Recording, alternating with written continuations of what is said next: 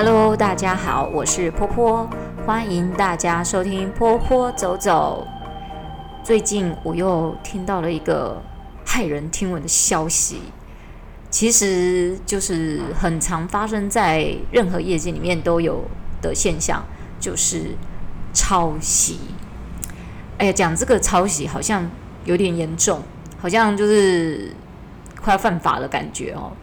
但我想要说的是呢，我们人哦，那个抄袭的精神是这样，你要抄到作者没有感觉，然后呢，习到人家应该要有的专业精神，这是我对抄袭的一个看法。那为什么说这个抄袭这件骇人听闻的事情？我们先讲第一个事件，这个事件其实是我自己呃师资班学生跟我分享的。呃，他跟我分享的时候，他就跟我说，呃，他去呃另外一个学习单位去上师资培训课程，然后他上课上着上着，他就觉得这个教案呢，诶，想说传给我看一下，就是他也不是传教案，应该是说那个老师的讲义啦。然后我一看到这个老师讲义的时候，我觉得好眼熟啊，这里面用词遣句的方式很像我这个人，我这个人就喜欢咬文嚼字啊那。假惺惺，然后有矫情的写法，我突然觉得，哎，好像在看自己的教案。然后里面有一些讲，比如说幼儿发展的那个过程啊，哎，这好像很像我我写的教案里面有的那个那个什么讲，怎么讲啊？那个段落，其实那个段落我也是去抄人家专家学者的来的。哦，我们抄就是要抄的正确，你知道吗？而且还要确定一下那个作者是不是已经挂了。那已经是几百年前的东西，我只是把它提出来当做是一个看法而已。接着呢，我就觉得，诶，这个内容怎么我越看到后面越觉得哦，好眼熟哦。不过它的美编比我美很多，是真的哈、哦。那我就把它再传给我那个呃，我固定配合一个学习单位，就是教师资培训的那个单位，我就传给他那个一个专员看，然后他等于就是我经纪人呐、然后就给他看的时候，我说。诶，那个你会不会觉得有点面熟？有没有有点像我某个教案？然后这个专员就说：“哎，对耶，老师，这很像是你某某某某某个课程的教案。”我说：“对，你要不要去查一下这个讲师的名字？他是不是曾经来当过我的学生？不然他的讲义内容怎么跟我这么的，就是相像这样子？这可能只是我个人的感觉啦。那我也很感谢这位学生提供我这个讯息。”我我只是有点稍微觉得，怎么会？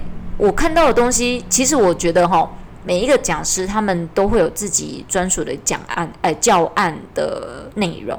然后每一个人讲话啊、教学的那种方式啊，还有那种态度是不一样的。我是在他的这个教案里面看到了我的教学态度在里面，所以我才觉得有点纳闷。然后我顺便就掂一下我那个专员，我说：“哇，这个人某某某某人，他在某个就是教育单位哦，而且是公立的教育单位的他的另外辟的一个学习单位的市场里面，我在教他的人数，竟然比我在你们学校还要多哎！我就顺便掂他一下。言下之意就是说，这个人呢、啊，假设这个人他用的是我的教案，然后可能曾经是我的学生，然后他现在在。比我比比你这个学校还要在呃，就是公立的学校里面收的学生还比你收的还要多，诶，你们是不是这个学校反省一下？那如果这样子的话，别怪我跳槽哦。我觉得怎么会这么夸张？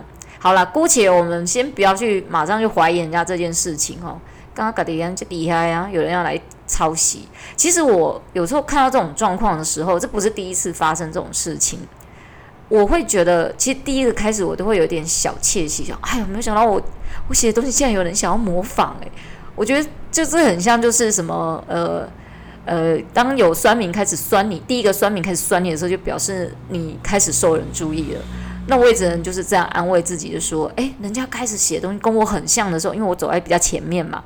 啊，这就是就是因为我年纪比较大嘛，所以我比较早开始去做这件事情，讲这件事情，所以人家后面再来就是学我，我会觉得哎，也是一种光荣，就是只是这种光荣之下，是我听到他的学生比我还多的时候，我突然觉得我好惭愧啊！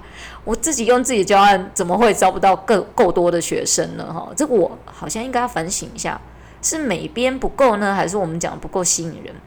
不过这个最终有一个很重要一点，就是前台的那个招生啊。我之前有问过我来上过我这个师资班的学生，我说：“诶，这个前台这个柜台怎么跟你们招生？你们怎么会愿意一而再再而三一直上上去？”然后这些可爱的老师们就跟我说：“老师是因为您啊，您我们才是我我们要愿意留下来继续上课的原因。”我想：“哇，你们这嘴巴太甜了，怎么那么会讲话？来来，还想要学什么？来，赶快，我尽量可以给你们就给你们这样。”Anyway，这个。这个抄袭这件事情哦，我们不能给人家定义下去。或许他不是，或许他就是刚好跟我就是思想走得很近的人。那、好像是可能这个平等世界里面另外一个我吧。好，我只能这么不要脸的这样讲哦，真的是往自己脸上贴金。好了，这是最近发生的一件事情。第二件事情就是，呃，我有收到某一个单位的邀请哦，然后就去他们那边。呃，做就是有点像是幼儿的课程，他们是一个公家单位。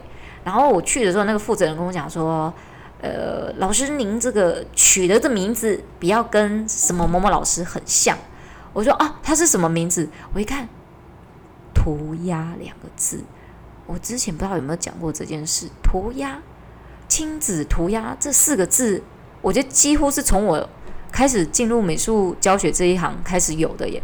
你真的去往前推，当然你现在亲子涂鸦已经用到烂了，你知道吗？可是二十年前用亲子涂鸦这四个字的，我必须要讲，我可能不是第一个人，但我知道谁先开始做，就是某某美术教师，我那个教长已经不不在的样子啦，吼，那我们也没必要再去重提往事，就是某个教室，他们在他们先讲了一个叫做类似呃涂鸦班，那。我就想说，那时候我刚进就是美术教学这一行，我就跟那个时候的美术教室的老板说，有这个市场诶，我们要不要来试试看？所以我们就先用的，我觉得我才用亲子涂鸦这件事情，这四个字大概从我那时候开始，然后后来我就把这四个字也带去呃我工作其他的地方，其他的美术教室啊或学校，然后甚至是呃其他的学习单位，那这个。这个涂鸦会用亲子涂鸦这四个字，大概都是我教出去的学生比较都会用这样的字眼啦。那这个名词其实也是比较像，诶，真的是二十年前的时候，我也不是发明的那一个人哦，我也不是去呃哦我想出这个这件事情，我觉得我可能是在这个空间里面我，我找到这个字，那我不能自意说。这个四个字是我先开始，不能这样讲，因为其实我有前辈，他们先讲涂鸦两个字，我只是加以运用而已。所以当这个单位跟我讲说我不能用亲子涂鸦四个字的时候，我有点就是，不是我没有俩功，我是觉得有点惆怅，我自己自己带出来的这个这个词句，我竟然不能使用哎、好啦，可能现在就有。呃，网友会说：“那确定刚是你想的吼？那真正就厉害，这写的是你想出来。”我不敢说是不是我自己想出来，但好像我看这全台湾在用这四个字，好像也没有非常的多。当然，这已经是被用遍了。现在全世界所有的地方，只要有中文的地方吧。我只是说，我算我们算是比较早期，那个时候我们开始用这这个呃课程名称的，就我不能使用，这很像就是怎么样，你知道吗？这个专利是你做出来的，可是你被别人捷足先登，他也没有立案什么，然后结果他就你不能用跟他一样的东西。那我就想说，好吧，那我就来换个字眼好。我们有办法去创一个这样的东西出来给人家用，我们也有办法再创一个新的嘛。所以我就搞了一个启蒙。啊，启蒙其实也不是我。先讲这两个字，启蒙本来就是存在这个空间，本来就在这个学术界就有这这个字眼。这但是这个启蒙是我另外一个呃学就是学校单位，他们机构他们去帮我编辑的课程里面呢，他们用了这两个字，所以我就把这两个字挪来用这里。好，所以大家都知道起源了嘛？我今嘛行供啊哦，阿妈啊，不要后面又说我不能用启蒙两个字，我现在在这里讲。就是启蒙两个两个字来自于哪里的哈，然后我这后面再拿来用的，然后后面再有老师再给我拿启蒙去，又说我不能用启蒙的时候，我不管了，我就是要用这两个字的，我就用涂鸦启蒙启蒙涂鸦班，OK，好。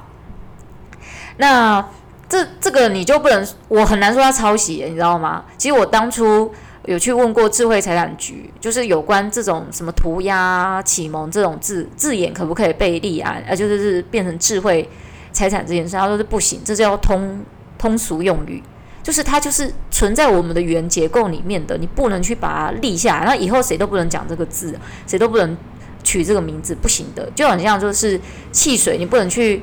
呃，就是立汽水为自你自己的智慧财产权不行，因为它就是一个通俗用语嘛。啊，像妈妈，你也不能去把它就是立成一个智慧财产权的东西，因为妈妈是全世界共用的通俗用语。所以这件事情就会变成，就是有时候会很尴尬，遇到这种状况，这心里就是没有没有什么生气，就是很惆怅，就是觉得啊，然后我我们当初共襄盛举的事情，现在变成了我们不能用的事。然后第三件事情是我之前有提到过，应该有提到过嘛，哈，我就觉得年纪越大，记忆力有点变差。就是我曾经办过一个就是大地彩绘课程，呃，课程，那也不算是一个课程，它是一个活动。然后办的可能就是很轰轰烈烈的，然后就有人来，然后他就把我整个我的文案就整个抄过去，放在他们自己的餐厅里面。他们也办了一个大地彩绘课程，不一样的是你要消费他们餐厅，你才能还要再付个。呃呃，对，要先在他们餐厅，他们是一个亲子餐厅，先在他们亲子餐厅消费了之后，你才能到他们的呃旁边的广场，哦，才能免费去画这个大地的彩绘活动。但你自己想一个新的嘛，你就是直接抄我的文案过去，这也是朋友转给我看的，我才知道。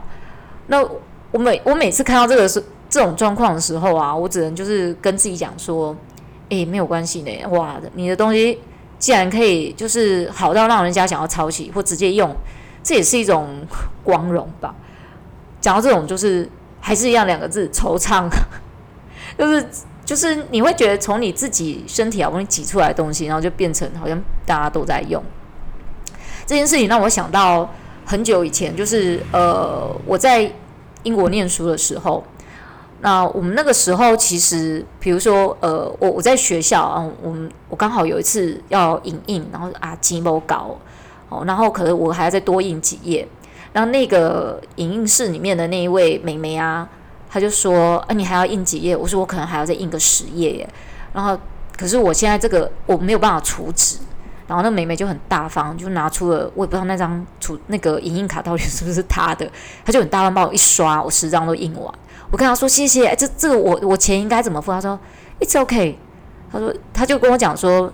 It's Christmas, it should be a gift。就是说，这是圣诞节，这本来就是一个，就是一个传送礼物出去的概念，这样就是一种分享贡献的感觉。我觉得，哇，就是欧洲人的一种想法。然后这件事情又让我想到一件事，我觉得欧洲人他们好像在，呃，像英国好了哈，他们像 iPad，大家不知道知不知道，其实他的发明者是英国人，并不是贾伯斯。那这个英国人呢，他其实当初。发明出这个呃，做出这个 iPad 的时候，并不流行，也没什么人买。后来把这个技术跟专利哦转卖，就是转卖给另外一个人。然后那个人就是做在做这个东西的时候，被贾伯斯看到，那贾伯斯再把它买过来。所以贾伯斯并不是最终的那个，哎，他不是最初发明者。很多东西其实。我觉得这世界上很多东西哈，就是比如说 iPhone、iPad 哦，这是比较知名的东西，大家可能比较概念，或者是一呃，比如电话、电灯，他们最初的发明者都不是最终的获利者。那那有人去访问过那个 iPad 发明者啊，说：“诶，你会不会觉得很可惜？你发明的东西结果被贾伯斯这样拿来全世界在赚了好几亿美金这样子哦？”他说：“唉，没办法，这就是资讯共享，你没有因为今天这样一个转折。”这个东西不会被这么广大运用。那我觉得这英国人有一个，也是一个惆怅。他觉得就是说，在他手里可能没有发挥最大的功效，可是有人就是有能耐让他发挥出最大功效出来。这就是一个分享的概念。我在英国念研究所的时候，很重视的就是，呃，我觉得那个时候大概快呃十，大概十几年前吧。在念研究所的时候，他们那个时候就很讲求一种叫做概念研究，就是他们不是不再是研究，就是说，你今天做出来的东西一定要有一个实体，而是你那个概念，那个概念拿出来研究出来，或者是提出来之后，你放在这个论文的这种期刊论文里面被别人发现，别人再拿去再去想出另外一个论文概念出来，当当当，这样弄到后来就它就会变成一个对这个世界有帮助的东西。所以他们讲的英国人讲的就是这种概念研究，呃，现在应该还是。我也在想说，我把我自己的东西也当做是一种概念研究，我把概念丢出来，啊，别人去弄弄弄。可是我很希望就是说，如果他今天只是很平庸的在用它，我会觉得惆怅。可是如果他今天是把它发挥到特别光大的时候呢，我我还是会觉得有点，呃，我的惆怅可能更深。但是我另外一方面我会觉得很光荣。跟人家补习哇，你都做不出来嘛，对不对？只能这样子安慰自己。那怎么样？有人会说，那怎么样才能防止别人来抄袭自己的智慧财产？我觉得这是很难的。现尤其在现在这个呃网际网络如此的无限的一个状态之下，你很难去防止别人来抄袭你。但你越怕人家来抄袭你，其实你越难进步。因为其实你自己有可能在抄袭别人东西。好了，我们不要用“抄袭”这两个字，一直讲这个好像很严重。你可能也在学习别人的东西，放在你身上，然后你再把它组装、重新咀嚼，变成你自己的东西。我觉得这样是最棒的，就是你把别人的 idea 跟观念，你放到自己身上来，你常说再重新去组装、再咀嚼，变出另外一个新的东西出来。我觉得这是。呃，外国人为什么他们的创意一直无限的原因？然后台湾人的创意总是局限在一个呃 copy copy copy，然后一个模接着一个模，一个这样子一直做下去，就了无新意。这样，这就这才是会引发我觉得很惆怅哦。然后如果人家生意又做比我好的时候，我就更惆怅了。那这是一个嗯、呃，我觉得发生在任何业界都会有可能发生的事情，比如说企划案。被人家 copy 什么的哦，我之前有呃当过某一家企业的顾问，那他们专门就是我专门就是把我的我想出来的 idea 给他们去 copy，可是我觉得这家公司的员工就很棒，但年轻人哦，他们就会想说我要更新的东西，我不要照抄你的东西，所以他们拿去之后，他们就会再做出更新的东西出来。不过有点可惜，就是说呃，我觉得他要去做的。呃，我觉得一个企划案哦，它原本的生成组成就不容易，更何况它曾经可能是个成功的企划案。那如果他成功，你就去学他成功点，成功点要留下来，然后可能比较不好的点，你把它改成是你自己 idea，我觉得这样是最棒的。可是他是把它全盘都改掉，它可能只是呃主题很像，类似内容差不多，可是他把我里面成功的那个点全部都换掉了，因为他希望它能够变成是一个获利的模式嘛。可是，就是我觉得在这个获利模式的转换过程中，没有拿捏好，变成那个本来在我在别的地方做的成功的企划，拿到这个公司以来就变成失败。每一个企划都一直每做每失败。然后呢，这个这个部门的员工，这年这些比较年轻一点的，然后也没有说多年轻，但是比我小的这些员工呢，就会觉得说我的企划很烂。哦，因为什么？哦，因为那个波波老师写的是这样，所以我怎么做？说，哎，你自己没搞好，你怎么可以来怪我嘞？对不对？更何况我这七万案在别的地方是曾经成功的，要不然你干嘛 copy 他？你 copy 他的目的就是因为他曾经有，呃，有成功的那个效果在，所以你才会想要去模仿他嘛。那如果他失败，你根本不会想要模仿他嘛。你看，啊，强抄袭吧，我这种强险的所在。他抄了你也不成功，他就会说啊，是因为你你的企划案写的不好啊。如果他来抄袭你的东西成功，他会说这是因为他自己想得很厉害。哎，人呢就是像这样子。我觉得或许我们应该要多多去眼睛要多往看远一点的地方去看看人家欧洲人现在他们的思想是什么。我真的觉得。有时候为什么人家的文明比较先进，或者是他们的社会概念会比较先进一点，不是没有道理的。有时候这种分享，或者是说，呃，他们有时候分享，当然我们我这天底下没有完人，但我觉得有时候他们常常会很懂得，就是去注明这个出处的存在是谁，或者是呃去重新咀嚼。创新，创新，创新，你知道吗？创新真的不容易，更何况你要建立在一个人家曾经成功的案例上面，你还要再创新，真的是不容易。那如果没有人想要建立在一个失败案例上吧？吼，大家都会选择一个比较成功的案例来想说怎么把它再更创新。那如果说是我们现在在教育孩子的时候，我觉得不只是是一个让孩子抠笔的东西而已。而是你要让他去做一种比较创新的概念出来，蓝蓝色跟黄色加在一起，我们都知道变绿色。那绿色还可以变出多少种？那你绿色里面蓝色跟黄色的分量多寡？因为每一个人的动作、每一个人的概念、每一个人的想法都不一样，所以它调出来的绿色就是不一样。大家都在 copy 老师调出绿色，可是每一个孩子调出来绿色就不一样。这就是一种，我觉得这是一种呃无限宽大的一种包容方式，可以让孩子再去创新的点在于哪里？你已经 copy 我在调绿色了，那你的绿色可不可以有点不一样？比如说你加一点红色进去，加一点咖啡色，加一点黑色，加一点白色，你的绿色就会跟人家不一样。这就是一种创新的表现出来。美术教育就是在教育孩子这种，呃，创新应变的方法，不是只有纯粹在 copy 老师哦做什么啊，他下面就一一样画葫芦做什么。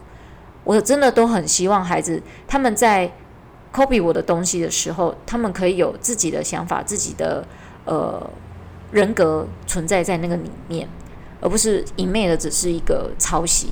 但是大家也不要忘了一件事情，模仿本来它就是存在人类的本能里面的，所以孩子去模仿老师在画的呃造型，模仿老师在调颜色，那是一个必经的过程。只是在模仿之后，他要懂得去求新跟应变，这个这或许是在我们的美美感教育里面呢，呃，蛮重要的一环。这个是一个。几个案例跟大家分享一下，或许你跟我也有同样的问题，或许你就是正在学习别人的人。那如果你正在学习当中，别忘了你要去呃 copy 人家精神，但是你要把技术或是内容再更加的创新出来。如果你真的要抄袭，要抄的让作者完全看不出来，这不是他的东西，你至少也改个。改个语那个语词吧，对不对？好，像我这种写作文写那么烂的人，咬文嚼字这么矫情的人，你也把它改一下嘛，改成你的语气嘛，对不对？不要学我的语气啊，我就写语气其实不 OK 的哦。啊，听到的人就知道了哈。好，那我们今天就分享到这边喽。欢迎大家收听波波走走，欢迎大家下礼拜准时收听哦。我们现在每周日。晚上八点准时播出，哎，那个放送时间呢，我们会尽量准时，所以别忘了分享给你的朋友，一起来坡坡走走，拜啦。